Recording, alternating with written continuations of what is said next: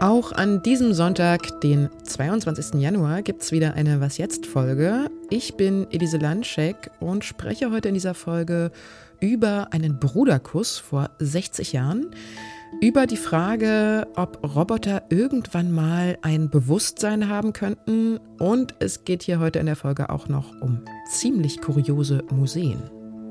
Aber jetzt erstmal die Nachrichten. Ich bin Susanne Heer. Guten Morgen. In den privaten Räumen von US-Präsident Joe Biden sind bei einer Hausdurchsuchung schon wieder Geheimdokumente aufgetaucht. Solche vertraulichen Dokumente, E-Mails und Briefe müssen laut Gesetz dem Nationalarchiv übergeben werden. Zuvor hatten Fahnder bereits rund ein Dutzend vertrauliche Regierungsunterlagen aus Bidens Zeit als Vizepräsident gefunden. Ein Sonderermittler untersucht die Vorfälle. Biden hat die Sache zwar erst vergangene Woche heruntergespielt, doch der Fall ist durchaus heikel für ihn, denn er erinnert an den Fund hunderter Geheimdokumente im Anwesen des ehemaligen US-Präsidenten Donald Trump in Florida. Der neue Verteidigungsminister Boris Pistorius will möglichst bald in die Ukraine reisen.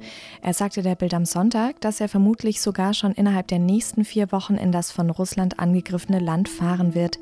Auf die Frage nach einer Entscheidung zur Lieferung von Kampfpanzern sagte Pistorius, dass man vor allem mit den USA in einem sehr engen Dialog stehe.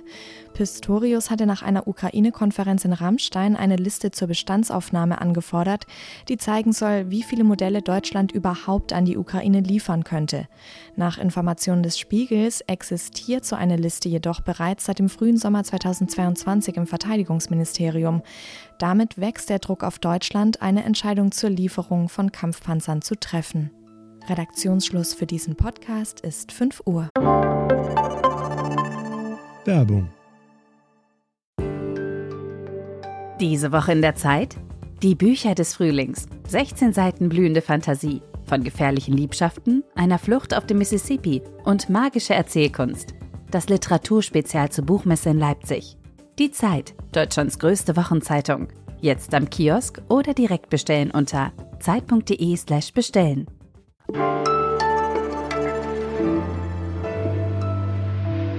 Seit das Frankenreich, jetzt mal sehr verkürzt formuliert, vor mehr als 1000 Jahren in eine deutsche und eine französische Hälfte auseinanderfiel, kann man das Verhältnis von Franzosen und Deutschen etwa so zusammenfassen. Sie schlugen und vertrugen sich, manchmal herrschte Krieg, oft Einigkeit, meistens irgendwas dazwischen. Heute vor genau 60 Jahren besiegelten Charles de Gaulle und Konrad Adenauer dann mit ihrer Unterschrift unter den Élysée-Vertrag und mit einem Bruderkuss die deutsch-französische Freundschaft. Und weil dieser 22. Januar damit ein Jubiläumstag ist, trifft sich heute in Paris der deutsch-französische Ministerrat und auch Kanzler Olaf Scholz ist zu Präsident Emmanuel Macron nach Paris gereist. Dort ist auch Matthias Krupper, er ist Zeitkorrespondent in Paris. Hallo Matthias. Hallo Elise, bonjour aus Paris. Hier in Deutschland ist ja kaum noch was zu hören von gemeinsamen Initiativen des deutschen und des französischen Staatschefs. Was ist denn geblieben von diesem jahrzehntelang ja so hochgelobten und beschworenen deutsch-französischen Motor?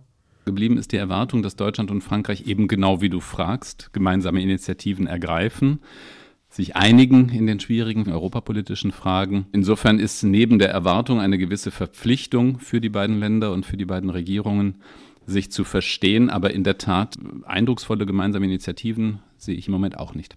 Hm, was sind denn Themen, die Deutschland und Frankreich trennen oder wo sie sich vielleicht auch momentan gar nicht verstehen?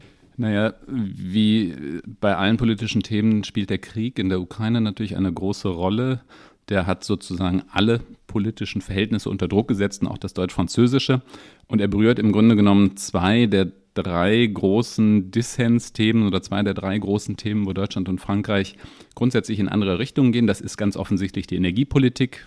Auf der einen Seite hast du den Atomstaat oder das Atomland, das Land, was sehr stark auf Atomenergie setzt, ähm, Frankreich, und auf der anderen Seite eben ein Land, was auf äh, erneuerbare Energien setzt und eben gerade nicht auf Atomenergie. Du hast das, äh, das zweite große Thema, äh, was berührt ist, ist ganz offensichtlich die Sicherheits- und Verteidigungspolitik. Frankreich ist Atommacht, ist gewohnt, in geo- und sicherheitspolitischen Kategorien zu denken und wir äh, kommen gerade aus einer Zeitenwende oder sind gerade in einer Zeitenwende, also wir fangen gerade erst an, geopolitisch zu denken. Ich glaube, das erklärt ganz gut, warum im Moment wahnsinnig viel Druck auf dem Kessel ist. Mhm. Warum ist es denn für Europa überhaupt noch so wichtig, dass Deutschland und Frankreich zusammenarbeiten? Also was muss denn da dringend geklärt werden? Erst einmal muss die Europäische Union weiter eine gemeinsame Haltung gegenüber Russland, namentlich gegenüber Russland, in einem erweiterten Denken dann aber auch, wenn wir über Geopolitik und Sicherheitspolitik sprechen, auch gegenüber China ähm, entwickeln. Das geht nicht, ohne dass Deutschland und Frankreich sich einig sind. Und für die Energiepolitik gilt das Gleiche. Es gibt auf dem Papier das Vorhaben der Europäischen Union, eine Energieunion zu begründen. Und auch das geht nur, wenn Deutschland und Frankreich an einem Strang ziehen. Du hast es ja gerade schon angesprochen, es geht sehr viel um die Ukraine zwischen den beiden Ländern. Wie weit gehen denn da die Strategien von Deutschland und Frankreich auseinander? Auf den ersten Blick gehen die Strategien gar nicht so weit auseinander, gerade gegenüber Russland. Beide Länder haben ja lange Zeit oder beide Regierungen, beide Regierungschefs auch, haben sehr lange äh, einen engen Draht zu Putin gehalten und telefonieren immer noch gelegentlich mit ihm. Das, was unterschiedlich ist, ist sozusagen das sicherheitspolitische Grundorientierung dahinter. Deutschland hat äh, sich immer verlassen in den letzten Jahrzehnten und verlassen können auf die USA. Ohne die USA ist auch dieser Konflikt im Moment nicht zu führen und nicht zu einem vernünftigen Ende zu bringen. Das sozusagen ist auf der deutschen Seite. Die Franzosen wiederum setzen sehr stark, das ist ja die Marke, die Macron gesetzt hat, auf europäische Souveränität. Die Franzosen sind selber Atommacht. Die Franzosen gucken nicht so sehr Richtung USA wie wir und würden sich deshalb auch von Berlin äh, mehr europäische Eigenständigkeit wünschen.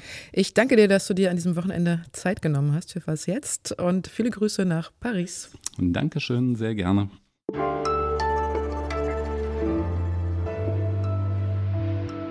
Alles außer Putzen. Sammeln Sie eigentlich irgendwas? Also, keine Ahnung, Tassen mit der aufgedruckten Queen, Topflappen aus aller Welt oder vielleicht, weiß ich nicht, Matchbox-Autos? Dann machen Sie doch mal ein Museum auf, wenn Sie genug zusammengesammelt haben. Andere Leute haben das nämlich schon längst getan. In Deutschland gibt es deshalb mehrere ziemlich skurrile private Museen, die Sie ja zum Beispiel am heutigen Sonntag mal besuchen können, wenn Sie in der Nähe sind. Hier ein paar Beispiele. In Nieheim im Teutoburger Wald gibt es das Sackmuseum. 7000 Exponate rund um den Sack gibt es da zu sehen, vom größten Hopfensack der Welt bis zum kleinsten Postsack. In Wickede, einem Vorort von Dortmund, können Sie in das Giraffenmuseum gehen und 30.000 langbeinige Giraffen bestaunen.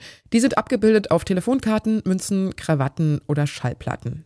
In Soest steht ein Verhütungsmittelmuseum, im thüringischen Holzhausen ein Bratwurstmuseum oder Sie besuchen mal die Besenwelten in Günzburg mit mehr als 400 Besen aus der ganzen Welt. Holen Sie sich Inspiration und dann sind Sie dran.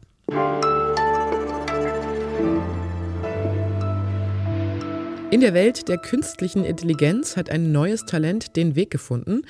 ChatGPT, ein Chatbot und Sprachroboter. Mit seiner Fähigkeit, natürliche Sprache zu verstehen und zu erzeugen, hat ChatGPT eine Vielzahl von Anwendungen, von der Textgenerierung bis hin zur Fragebeantwortung und Konversationsführung.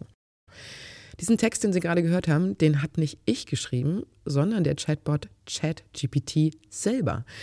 Ich habe mich dazu auf der Website OpenAI angemeldet und in ein Textfeld geschrieben, dass der Bot doch bitte eine kleine kurze Beschreibung über sich selber verfassen soll.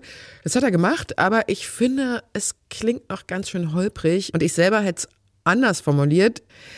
Jakob von Lindern ist Leiter von unserem Digitalressort und hat in einem Text mal zusammengetragen, was die Software so alles kann. Hallo Jakob. Hallo. Was hat dich denn am meisten beeindruckt, als du ChatGPT ausprobiert hast? Ja, eindrucksvoll finde ich schon, dass es auf alles eine Antwort hat. Du kannst es bitten, einen Text zusammenzufassen oder es nach einer Excel-Formel fragen und es kommt immer dabei was heraus. Und wenn du einen Dialog zwischen einer Topfpflanze und Kermit dem Frosch brauchst, die sprechen wie Leute im Mittelalter, dann spuckt es dir auch das aus. Interessant wird es natürlich bei der Frage, wo man das sinnvoll einsetzen kann.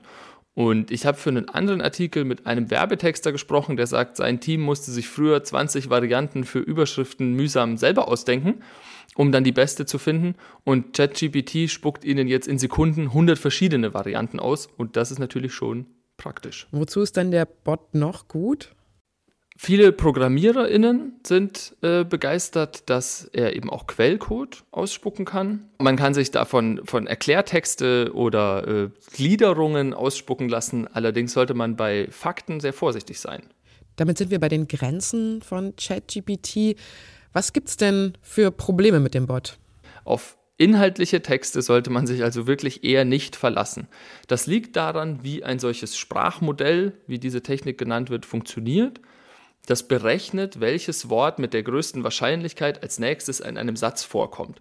Dabei kommen Sätze heraus, die plausibel klingen, aber es hat keinen Zugriff auf Informationen jetzt in unserem Sinne. Es kann nicht nachschlagen. Und ein anderes Problem hat OpenAI, die Firma hinter ChatGPT, eigentlich ganz gut gelöst. Solche neuronalen Netze reproduzieren, was in ihren Trainingsdaten steht. Und das ist mitunter auch Rassismus, Sexismus oder Beschreibungen von Gewalt. Und das hat OpenAI seinem Netzwerk gut abtrainiert.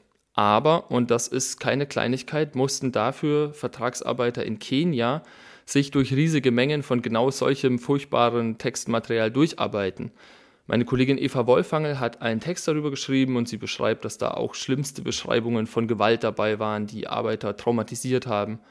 Und wie in anderen Fällen werden diese Leute, die für uns den SIF aus dem Internet wegkehren, auch noch schlecht bezahlt. Ein sehr interessanter Text, ich kann ihn auch nur empfehlen. Was ich mich noch frage ist, kann denn so eine künstliche Intelligenz wie zum Beispiel von ChatGPT irgendwann mal ein eigenes Bewusstsein entwickeln? Also das kennen wir ja aus verschiedenen Filmen. Aber kann das irgendwann Wirklichkeit werden?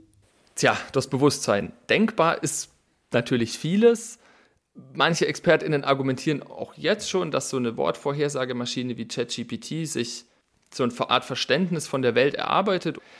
Und beim Bewusstsein stellt sich dann ja so ein bisschen die Frage, was ist das, ein Bewusstsein?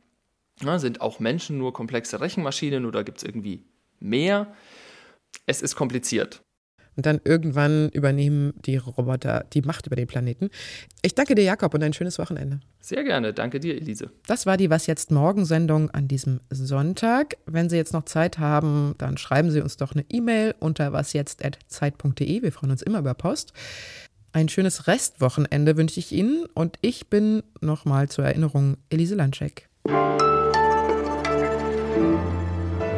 Das hat übrigens ChatGPT geschrieben, als ich wollte, dass er einen Witz über sich erzählt. Warum hat ChatGPT Angst vor der Nacht? Weil die Dunkelheit seine Daten versteckt. Hm, ja, muss er noch ein bisschen üben.